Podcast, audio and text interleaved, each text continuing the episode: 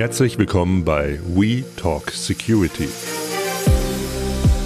dem Podcast von ESET zu den Themen IT-Sicherheit und Digitalisierung. Hallo, ich bin Thorsten Obanski und habe auch heute wieder das Vergnügen, die zweite Folge von We Talk Security zu moderieren. Unser heutiges Thema Ransomware. Die große Frage natürlich, die größte Bedrohung für die IT-Sicherheit. Wie sieht es da eigentlich aus? Das heißt, wie ist die aktuelle Situation? Aber auch, wie können Unternehmen sich eigentlich schützen? Und wir haben ja in den vergangenen Monaten haben wir ganz, ganz viel Ransomware-Angriffe ja mitbekommen. Sei es jetzt auf Kommunenbeispiel Stadt Witten, sei es aber auch auf äh, Einzelhandelsunternehmen, Flächenmärkte, wo die Kassen stillgestanden haben. Und da stellt sich, wie gesagt, die Frage, wo kommen die Angriffe eigentlich her und wie kann ich mich schützen? Genau um das zu erörtern, habe ich mir zwei Studiogäste eingeladen. Zum einen Christoph Fischer, Geschäftsführer der BFK EDV Consulting GmbH aus Karlsruhe. Hallo Chris. Hallo, grüß dich. Chris, wir haben dich ja als Experten hier eingeladen aus ganz unterschiedlichen Gründen. Vielleicht kannst du mal die Hörer abholen und so ein bisschen erläutern, was machst du eigentlich, was macht eure Firma eigentlich? Warum seid ihr da Experten auf diesem Gebiet? Ja, ich zähle sozusagen zum Urgestein der Antiviruswelt. Äh, ich habe 1986 meinen ersten Virus auseinandergenommen und die Firma 1990 gegründet. Und die Firma macht zwei Dinge. Wir beraten Banken weltweit zum Thema Identitätsdiebstahl, sprich das ganze Phishing und äh, Schadsoftware, äh, die äh, Bankkunden dann äh, bet äh, betrügt. Und das andere ist äh, diese äh, Forensik, Incident Response und äh, darunter fällt eben APT, das ist staatliche äh, oder ähm, äh, kriminelle äh, Hackerei in Unternehmen, um da Industriespionage durchzuführen. Und die äh, Ransomware-Vorfälle zählen da auch im großen Stil auch dazu, weil genau dieselben äh, Mittel und Wege verwendet werden, um in die Unternehmen einzudringen. Und äh, da beraten wir eben Unternehmen und helfen Unternehmen, die äh, solche Vorfälle haben, seit eben 30, 32 Jahren bald. Also eine große, eine lange Zeit, also eine große Expertise, die ihr da aufgebaut habt. Da kommen wir auch gleich zurück. Also gerade auch, wenn es zum Beispiel, was die Ransomware-Angriffe angeht und auch das Thema Lösegeld, Zahlungen, da wollen wir auch drauf eingehen. Aber begrüße ich erstmal meinen Kollegen Michael Schröder, einen zweiten Studiogast hier, Security Business Strategy Manager Dachregion ESET. Hallo Michael. Hallo Thorsten, ich grüße dich. Gleiche Frage, damit unsere Hörer es auch einordnen können. Was machst du eigentlich bei ESET, wofür bist du verantwortlich? Das heißt, was wirst du uns heute sozusagen ein bisschen so mit einbringen bei der ganzen Geschichte? Ja, das ist ja nicht ganz so leicht zu beantworten. Im Grunde genommen, ich versuche es mal so einfach zu machen wie möglich, äh, bin ich verantwortlich für das Produkt- und Technologie-Marketing. Das heißt, ich bin quasi derjenige, der technische Features und Technologie insgesamt in Nutzwert übersetzt für Kunden und natürlich auch für unsere Reseller. Genau, der Holz wird es nicht um die Produkte gehen, die Lösungen von ESET. Heute geht es einfach darum, okay, wie kann ich mit Technologie das eigentlich wuppen? Das heißt, wie kann ich mich da eigentlich schützen? Welche Ansichten gibt es da also auch? Gut, dann wollen wir auch direkt einsteigen. Also ich habe hier ein paar Zahlen mal rausgesucht, unter anderem mal von der ENISA, Agentur für der EU für Cybersicherheit. Und da hatten wir allein 2019 nach Schätzung der ENISA gut 10 Milliarden Euro, die an Lösegeld gezahlt wurden. Das heißt also, das ganze äh, Thema Ransomware, das heißt die Bedrohung, ist nicht neu. Das heißt, 1989, korrigiere mich Chris, gab es schon äh, erste Angriffsszenarien, damals noch auf Diskette, wenn ich mich recht entsinne. Aber es ist in den letzten Jahren zu einem Riesenbusiness geworden. Und äh, das wird auch von vielen anderen, sei es jetzt FBI, BKA, LKAs, wird das bestätigt. Frage ist jetzt, ist das jetzt wirklich, jetzt Frage an Chris, ist das so die, die, sagst, Mensch, das ist eine der ganz großen Bedrohungen für uns im Internet und auch vor allem auch für Unternehmen? Prinzipiell ja, äh, weil ähm, das grundlegend äh, jeden treffen kann, vom Privatmann bis zum Großkonzern und äh, die Täter gnadenlos ihre Erpressungen durchführen. Es hat sich über die Jahre geändert. Die von dir angesprochene Geschichte mit dem Dr. Josef Popp mit der Diskette, das war noch vergleichsweise harmlos. Wir haben uns das damals angeschaut und haben gesagt, der hat einen Knall. Das war von vorn bis hinten seltsam. Und das war dann tatsächlich auch so. Der gute Mann war geisteskrank und ist auch gefasst worden in, in Holland auf dem Airport in Schiphol. Das waren doch echt harmlose Dinge. Was heute läuft, ist äh, ganz gnadenlose Erpressung und zwar in zwei Stufen. Ähm, die Täter äh, versuchen eben das gesamte Netzwerk de, eines Opfers zu erkunden verschlüsseln dann die Daten und auch den Backup. Äh, in vielen Fällen ist der Backup eben kein richtiger Backup, sondern eben auch zugreifbar und überschreibbar durch die Täter. Und äh, für die zweite Stufe, falls äh, der das Opfer irgendwelche Reserven an Daten irgendwo noch hat, die der Angreifer nicht gesehen hat oder nicht erreichen konnte, klauen die Täter auch noch Daten und versuchen dann im äh, zweiten Gang eben die, das Unternehmen, wenn es wegen den verschüttelten Daten nicht zahlt, eben durch möglichst peinliche Daten eine Erpressung durchzuführen. Mhm, also ein mehrstufiges Modell. Also wenn ich mich so dann äh, zurückerinnere an äh, WannaCry, da weiß ich noch ganz genau, da war ich in, in, in Essen und da war auch das Parkhaus, hatte den ganzen Tag, äh, war, war kostenlos im Prinzip. Man musste nicht zahlen. Bis nachher rauskam, dass sie genau auch von WannaCry betroffen waren, dieses Parkhaus. Das heißt, sie konnten also die Zahlungssysteme dort nicht aktivieren.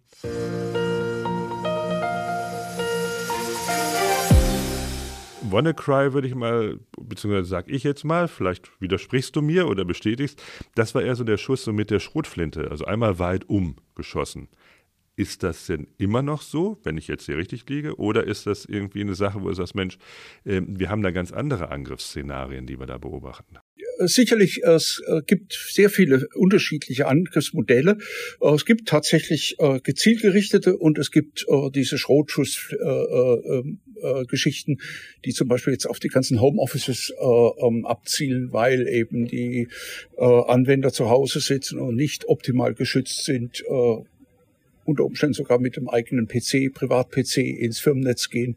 Die, da wird weiterhin mit äh, Massen-E-Mails äh, da ist wohl der bekannteste der Emotet und auch einer der gefährlichsten ähm, gearbeitet, aber auch andere äh, Gruppierungen, die gezielt auf äh, bestimmte Unternehmen losgehen. Äh, es war mal ein Artikel oder ein Interview mit einem Journalisten, äh, der die Täter über äh, das Tornetz interviewt hat. Ähm, die haben behauptet, sie würden erst Versicherungsunternehmen hacken, die eine Cyber Security Police haben, die auch Ransomware-Forderungen zahlt. Und dann schauen, welche Kunden diese Police gebucht haben und dann gezielt diese, diese Unternehmen angreifen, weil eben ein solches Unternehmen, das äh, eine äh, Cyberversicherung hat, die verzahlt, sicherlich eher geneigt ist, eine Erpressungssumme zu zahlen, als wenn das eigene Geld ist. Ähm, da ist leider davon auszugehen, dass das wahr ist. Es gab auch in dem Umfeld einige Spuren, die diese These da unterstreichen. Und äh, da ist es ganz gezieltes Hacken. Da wird ähm, äh, eben gezielt an das Unternehmen oder Mitarbeiter des Unternehmens E-Mail versendet mit Themen, die das Unternehmen interessieren, beziehungsweise das Unternehmen von außen abgescannt, ob irgendwelche Services im Unternehmen vulnerabel sind und über die dann eingestiegen wird. Also gut, das zeigt ja, die sind hochgradig äh, ja, professionell, die das also machen. Jetzt stellt sich dann natürlich die Frage, Gut, ich habe einen Angriffsvektor. Wie kann ich mich da eigentlich gegen schützen? Und das wäre also eine Frage auch, die ich jetzt an meinen Kollegen Michael Schröder stelle. Ja, Thorsten, ich glaube, ähm, dass es da eigentlich zwei Optionen gibt, äh, die man eben technologisch hier dementsprechend mit in den ins Spiel werfen kann. Das ist eins, was wir eben schon gesagt haben, diese Schrotflintenangriffe, also die nicht gezielten Angriffe über diverse äh, Einfallstore, das natürlich immer noch 70 Prozent, äh, sagt man roundabout, sagt die Statistik, kommt immer noch per Mail, aber es gibt natürlich auch viele andere Angriffsvektoren im Internet, äh, Drive-by-Downloads etc. Und ähm, über diese Geschichten, da muss man sich eben im Klaren sein, sofern man eben überhaupt äh, einen Malware-Schutz dementsprechend auf dem Gerät hat von einem etablierten Anbieter, ist ja erstmal die Basis gelegt. Das ist ähm, insofern dann gefährlich, wenn äh, der Schadcode quasi Zero Day ist. Also die Industrie sagt ja, oder die Security-Industrie sagt ja in dem Moment Zero Day, wenn ein Großteil beziehungsweise keiner der Security-Anbieter diesen Schadcode kennt. Und dann ist die natürlich am gefährlichsten, logischerweise. Da muss ich eben schauen, dass ich technologisch dem begegne. Da reicht ein normale Internet Security oder eine normale Endpoint Security im Businessbereich leider nicht mehr aus technologisch.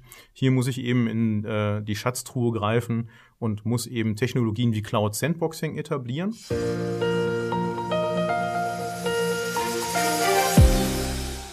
Gut, wir haben ja auch viele Hörer, die kommen jetzt nicht aus dem technischen Bereich direkt. Also wenn ich jetzt höre Endpoint Security, ich höre äh, Internet Security, kannst du das mal kurz nochmal einordnen? Das heißt also, was ist eigentlich überhaupt eine Endpoint Security? Was wir darunter verstehen, Endpoint, also Endgerät, könnte man ja eins zu eins übersetzen. Das kann jetzt ein Mobiltelefon sein, das kann ein Laptop sein, ein ganz normaler Desktop-PC, äh, aber auch äh, Server dementsprechend, File-Server sind für uns Endpunkte. Also immer dann, wenn ein Stück Blech, wie man so schön sagt, zum Einsatz kommt. Und da müssen wir eben dafür sorgen, dass das Stück Blech besser geschützt ist als mit einer Standard äh, Sicherheitssoftware, die wir eben auch schon seit Jahrzehnten kennen. Das heißt, zusammengefasst, also das, sagen wir mal so, der, der klassische Virenschutz, auch wenn der Name eigentlich nicht ganz richtig ist, ähm, der reicht schon lange nicht mehr aus. Das heißt, wenn ich als Unternehmen mich da umfassend sichern will, sondern ich muss da viel mehr noch investieren, mehr machen. Das ist richtig. Vollkommen richtig. Also das, ich habe ein Antivirus-Produkt, das sagt auch keiner äh, der, der unserer Marktbegleiter oder anderen Hersteller von sich, glaube ich. Ähm, wir alle setzen natürlich in der Industrie mittlerweile auf äh, vielschichtige, mehrschichtige Erkennungsmethoden und verschiedenste Module, die eben tatsächlich viel, viel mehr tun, als nur Signaturen abzugleichen, zu sagen, naja, ist das Schadsoftware, kenne ich die schon oder nicht, also anhand einer Liste abzugleichen, quasi kenne ich das Ding oder kenne ich das nicht, sondern ähm, geht eben sehr, sehr äh, äh, verschiedenste Wege vor, während und nach der Ausführung dieses Codes, um eben zu verhindern, äh, dass sich hier Schadcode im Speicher zusammensetzt, dass Dinge nachgeladen werden, dass Schwachstellen genutzt werden, dass Verbindung aufgenommen wird zu sogenannten Command-and-Control-Servern, also quasi zur Infrastruktur der Täter. Gut, Infrastruktur der Täter, das ist ein gutes Stichwort. Da nehme ich auch gleich die Frage, wo kommen die Täter eigentlich her? Diese Frage möchte ich natürlich äh, einfach Chris Fischer stellen. Heißt Chris, wo kommen die denn eigentlich her, dieses Profibusiness? Ich habe hier Zahlen gerade liegen, äh, über 300 Millionen Ransomware-Angriffe allein 2020. Also sind das irgendwie Script-Kiddies, wie man früher gesagt hat? Oder wer ist das da eigentlich? Hat sich inzwischen ganz äh, gewaltig geändert. Ähm, am Anfang waren das Einzeltäter oder kleine Gruppen. Inzwischen sind das äh, ganze Franchise-Unternehmen. Äh, das heißt, eine kleine Gruppe von Tätern schreibt die Schadsoftware, schreibt den äh, Mechanismus, der im Background äh, die ähm, Angriffs, äh, ja, Abarbeitung bewerkstelligt und vermietet das an weitere Täter, die dann äh, das Aufmachen von Netzen bei den Opfern betreiben, beziehungsweise ähm, die Netzwerke der Opfer erkunden. Und in dem Fall äh, sind da recht unterschiedliche Gruppen. Äh, wir haben also es mit Anfängern zu tun gehabt und wir haben es auch mit äh, absoluten Profis zu tun gehabt, die keine eigene Schadsoftware geschrieben haben, sondern sich eben einer dieser Gangs angeschlossen haben. Der bekannteste darunter ist Gantcrap oder der Nachfolger R-Evil. Dort wird wirklich ähm, eine Infrastruktur im Darknet, in dem äh, Tor-Netzwerk äh, zur Verfügung gestellt auf der äh, die Kommunikation mit den Opfern abläuft, äh, auf der die äh, Prüfung der Zahlungen abläuft, auf der die äh, zur Verfügungstellung der Entschlüsselungssoftware, äh, für, wenn gezahlt wurde, abgefackelt wird. Das heißt also, im Hintergrund agieren die Haupttäter als, äh, ja, im Grunde genommen, äh, äh, Anheuerungsbüro für äh, freischaffende Künstler, die auf unterschiedlichste Weise in Unternehmen eindringen und sich dort äh, breit machen und äh, deren Daten verschlüsseln. Also habe ich jetzt richtig verstanden, ähm, wir reden da über eine Art Franchise-System, das was wir bei Burger kennen, ja auch kennen. Das heißt, das Gleiche gibt es also auch in der E-Crime-Ökonomie in dem Fall. Das ist richtig, Chris. Absolut, absolut. Und wenn ich mir das weiter anschaue, das heißt, ich bin hochgradig aufgeteilt. Äh, das heißt also, der eine macht Hosting, der andere die Infrastrukturen etc., Schadcode und so weiter. Das sind also dann, ich nenne es mal mafiöse Strukturen, die hochgradig ja, effizient mittlerweile auch sind. Aber im Vorfeld hatten wir uns ja auch unterhalten, du hast gesagt, okay, da gibt es also noch mehr. Sind da auch ganze Staaten gegebenenfalls hinter? Gibt es sowas auch? Oder ist es eher die, die Ausnahme? Oder ist es eine Mischung im Prinzip von beiden? Das dürfte eine Mischung sein. Das ist immer etwas schwierig, Beweise da in dem Umfeld zu führen, aber man geht äh, schlicht und ergreifend davon aus, dass ähm, Nordkorea das als Devisenbeschaffung äh, da die üblichen äh, Kanäle äh, durch die Embargos verstopft sind äh, ähm, äh, und Nordkorea unbedingt Geld braucht für seine Rüstungsindustrie zum Beispiel, dass da geradezu äh, militärisch äh, agiert wird und äh, äh ganze Täterkohorten ähm, diese, ähm, dieses Business betreiben. Deswegen sind die Deswegen sind die Amerikaner auch äh, dahinterher, ähm, äh, den äh, Zahlungsverkehr äh, zu behindern, um einfach äh, diesem Konzept äh, die, den, den Boden zu entziehen.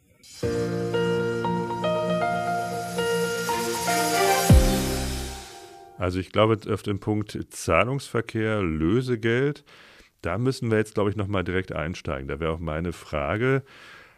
Also ich habe hochgradig äh, ja, professionelle Gruppen, ich bin jetzt betroffen. Und da ist natürlich dann auch die Frage, was soll ich tun? Die Frage werde ich an euch beide gleich stellen. Ich würde sie jetzt erstmal nochmal an Chris stellen, weil er gesagt hat, okay, dass ich gerade rausgehört habe, es gibt also die, den, den Aspekt, dass die USA beispielsweise sagen, nein, wir müssen jetzt was gegen die Lösegeldzahlungen äh, ja, unternehmen. Da hattest du äh, auch im Vorfeld, im Gespr äh, Vorbereitungsgespräch, darüber gesprochen hast, berichtet, da gibt es wohl, ich nenne es mal eine Verordnung, liege ich da richtig in den USA, die das Zahlen verhindern soll? Absolut korrekt. Die Amerikaner, und das wurde sogar äh, vor Obama diskutiert und unter Obama ähm, äh, umgesetzt. Die Amerikaner äh, bedrohen alle, die äh, an einer Zahlung an Gruppierungen äh, teilnehmen, die auf der Embargo-Liste sind. Zum Beispiel die Nordkoreaner. Die Amerikaner haben äh, eine, ja, ein, ein Mittel- und Weg-Unternehmen ähm, äh, zu bestrafen, äh, wenn sie gegen die Embargo-Liste auch andere Formen von, von Embargo verstößen, nicht nur eben jetzt Ransomware-Zahlungen, ähm, um die äh, zu entsprechend zu bestrafen. Das ist die sogenannte OFAC-Liste. OFAC steht für Office for Foreign Asset Control und äh, diese äh, mit diesem Instrument werden dann Konten in den USA eingefroren, unter Umständen auch in, in den anderen Five Eye States. Und ähm, dann ist es für ein Unternehmen nicht mehr möglich, in diesen Regionen Geschäfte zu tätigen. Und die Drohung geht äh, nicht nur gegen die Opfer, die zahlen, sondern auch gegen Banken, die zahlen. Denn bei diesen Summen, die da bezahlt werden, muss man äh, die Bank mit dem Boot haben, weil äh, bei den äh, Bitcoin-Zahlungen in der Höhe in der Regel irgendwelche äh, Geldwäsche-Kontrollmechanismen äh, anspringen und die Zahlung verhindern. Und äh, es wurden auch dediziert äh, IT-Security-Unternehmen, die bei einer Zahlung assistieren, genannt. Also Unternehmen wie meines wird genauso wie das Opfer bedroht, das zahlungswillig ist, weil es halt keine Daten mehr hat.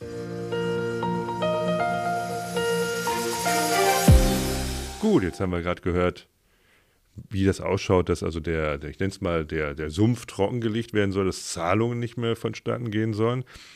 Jetzt aber natürlich die Frage, was ist eigentlich zu tun, wenn ich betroffen bin? Da frage ich mal den, den Michael. Das heißt also, wir haben gehört, also wenn ich verschlüsselt bin, meine Daten also futsch sind oder beziehungsweise wenn sie veröffentlicht werden, da ist natürlich alles schon das Kind im Brunnen gefallen. Einmal betroffen heißt, was kann ich dann machen, beziehungsweise was soll ich vorher auf, auf jeden Fall auch gemacht haben. Wir haben gehört, Backups, okay, aber was gibt es da vorher noch an, an Maßnahmen und vielleicht sogar einen Maßnahmenkatalog, Prävention, Notfallplan? Ganz, ganz sicher sind wir uns ja alle, dass wir äh, überhaupt vermeiden wollen, überhaupt Opfer zu werden. Das ist das, äh, das, das höchste äh, Gut, das wir eigentlich hier äh, zu verteidigen haben, auch als Hersteller. Und da gibt es eben, hatte ich ja kurz angesetzt, ähm, zwei technologische Bestandteile.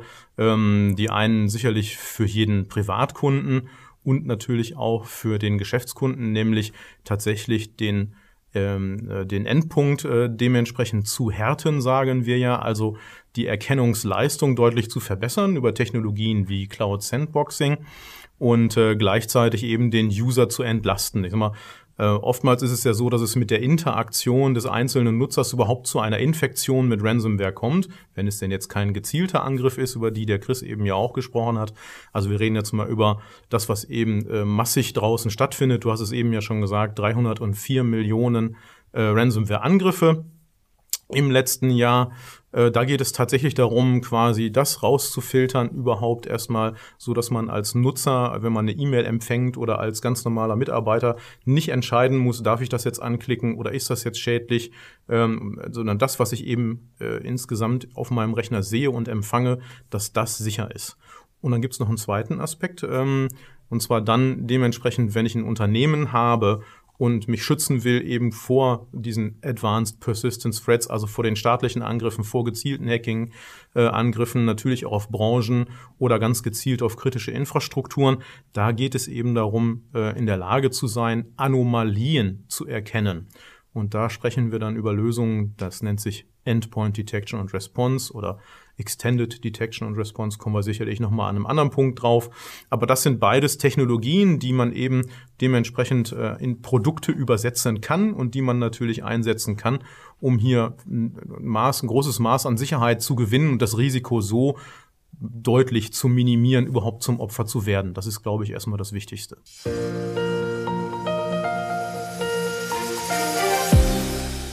Gut, wir kommen jetzt so langsam ans Ende der heutigen Sendung. Erst schon mal jetzt vielen, vielen Dank an euch beiden für die Einblicke. Das heißt zum Thema Ransomware, das heißt, was die Problematik ist, was ich dagegen als Schutz, an Schutzmaßnahmen ergreifen kann. Und zu guter Letzt natürlich meine Frage noch an euch beiden. Wie wird sich das Ransomware-Geschäft eurer Einschätzung nach in diesem Jahr weiterentwickeln? Erste Frage, kurzes Statement an Chris und dann gehe ich dann weiter an Michael. Ja, ich gehe davon aus, dass es ähm, durchaus weiterläuft. Äh, die Täter werden äh, versuchen, andere Cash-out-Mechanismen äh, zu finden, weil eben äh, die äh, Zahlungen zurückgehen durch die Drohungen der Amerikaner. Die Amerikaner haben übrigens auch äh, den Akt des, der Ransomware-Tätigkeit zum gleichgestellt mit Terrorismus und damit natürlich ein ganz anderes Portfolio an Gegenmaßnahmen. Insofern wird es sich es wird weiterlaufen, aber es wird sich verändern und eben dem Druck, den die Amerikaner da aufbauen, entsprechend Rechnung zu tragen. Gleiche Frage jetzt auch an, an Michael, seine Einschätzung. Vielen Dank schon mal, Chris. Ja, ich bin da, ich stimme da in die gleiche quasi in die gleiche Kerbe mit ein. Äh, ganz klar, wir sehen ja die Zahlen aus verschiedenen Bereichen und Statistiken. Man sieht halt, dass Ransomware-Angriffe weiterhin zunehmen, die Anzahl, also die schiere Anzahl weiterhin zunimmt. Wir sehen aber auch, dass die Methodiken besser zielgerichteter, persönlicher und perfider werden, äh, so dass man ohne Technologie fast gar nicht in der Lage ist, dem überhaupt Herr zu werden, zu verstehen, was da los ist. Das liegt natürlich auch daran, ähm, wie viel Daten in der Vergangenheit schon gestohlen worden sind, wenn es um personenbezogene Daten, Zugänge, Logins, äh, Benutzernamen geht, dass man natürlich sehr gezielte Ansprachen eben vollziehen kann. Und das ist das Gefährliche. Und ich glaube, eine Zahl äh, zum Ende, diese Varianten, Zero Day, also die quasi neu täglich auf den Markt geworfen werden, das mag ich vielleicht nochmal ganz kurz als Geschmäckle mit einwerfen, äh, ist insofern ähm, gestiegen um 693 Prozent im letzten Jahr. Also wir sehen hier pro Minute mehr als eine neue Variante und ich denke, genau dahin wird die Reise auch gehen. Vielen Dank, Michael. Aber jetzt ist auch Zeit, äh, erstmal mich mal meinen Gästen zu verabschieden. Christoph Fischer, Geschäftsführer der BFH EDV Consulting GmbH aus Karlsruhe. Vielen, vielen Dank für deine Teilnahme, Chris. Bitte gern geschehen. War, hat mir Spaß gemacht. Also mir hat es auch Spaß gemacht. Ich hoffe, die äh, Hörer haben auch viel mitgenommen. Ich denke aber schon, weil die Einblicke, die du gegeben hast, gerade auch aus dem, deiner Erfahrung als Forensiker, die sind natürlich sehr, sehr einmalig. Vielen, vielen Dank, Chris, für deine Teilnahme.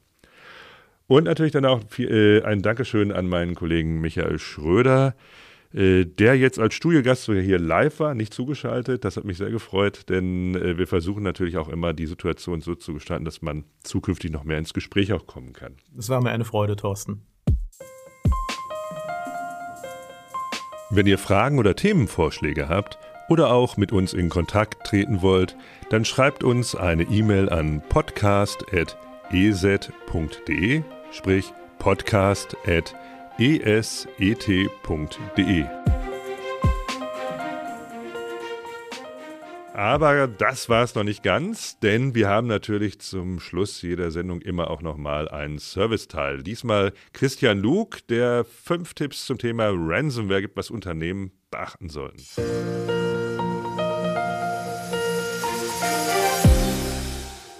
Privatanwender oder Unternehmen, erstellen Sie regelmäßige und verschlüsselte Backups. Hierfür sollten Sie Ihre Daten regelmäßig auf Server kopieren oder auf externe Festplatten sichern, so können Schadprogramme diese nicht erreichen. Blockieren Sie Ransomware und andere Schadprogramme mit Hilfe einer Sicherheitssoftware. Hierbei sollte eine ganzheitliche und mehrschichtige Lösung zum Einsatz kommen. Neben Ihren Mitarbeitern ist diese die erste Verteidigungslinie gegen alle Arten von Cyberbedrohung. Die Arbeitswelt und der digitale Alltag sind im Wandel. Immer mehr Menschen arbeiten im Homeoffice oder greifen von unterwegs auf ihre Daten zu. Hier müssen Mehrfaktor-Authentifizierung und VPN-Lösungen zum Einsatz kommen. Nur so kann ein sicherer Zugriff auf sensible Daten von überall gewährleistet werden. Mitarbeiter müssen geschult werden. Regelmäßige Awareness-Schulungen für Mitarbeiter sind enorm wichtig. So bleiben sie über aktuelle Entwicklungen in der Cybersicherheit auf dem Laufenden. Dies kann erheblich dazu beitragen, dass beispielsweise Phishing-E-Mails, ein Hauptangriffsvektor auf Unternehmen, erkannt und potenziell gefährliche Links nicht angeklickt werden. Erstellen Sie einen IT-Notfallplan. Planen Sie immer für das Schlimmste und hoffen Sie auf das Beste. Halten Sie einen Business Continuity Plan für den Fall bereit, dass eine Katastrophe eintritt. Dies sollte ein Datenbackup und vielleicht auch Ersatzsysteme für den Fall enthalten, dass Sie gesperrte Systeme wiederherstellen müssen. So, das war die heutige Sendung zum Thema Ransomware. Das Thema Ransomware wird uns natürlich äh, weiterhin begleiten und wir werden auf diese Sendung äh, aufbauen und Chris Fischer wird garantiert hier noch weiter oft zu Wort kommen, denn ich denke, wir haben das noch nicht abgearbeitet. Ich bin Thorsten Obanski und verabschiede mich und würde mich freuen, wenn Sie beim nächsten Mal auch wieder dabei sind. Dankeschön. Das war We Talk Security, der Podcast von EZ zu den Themen IT-Sicherheit und Digitalisierung.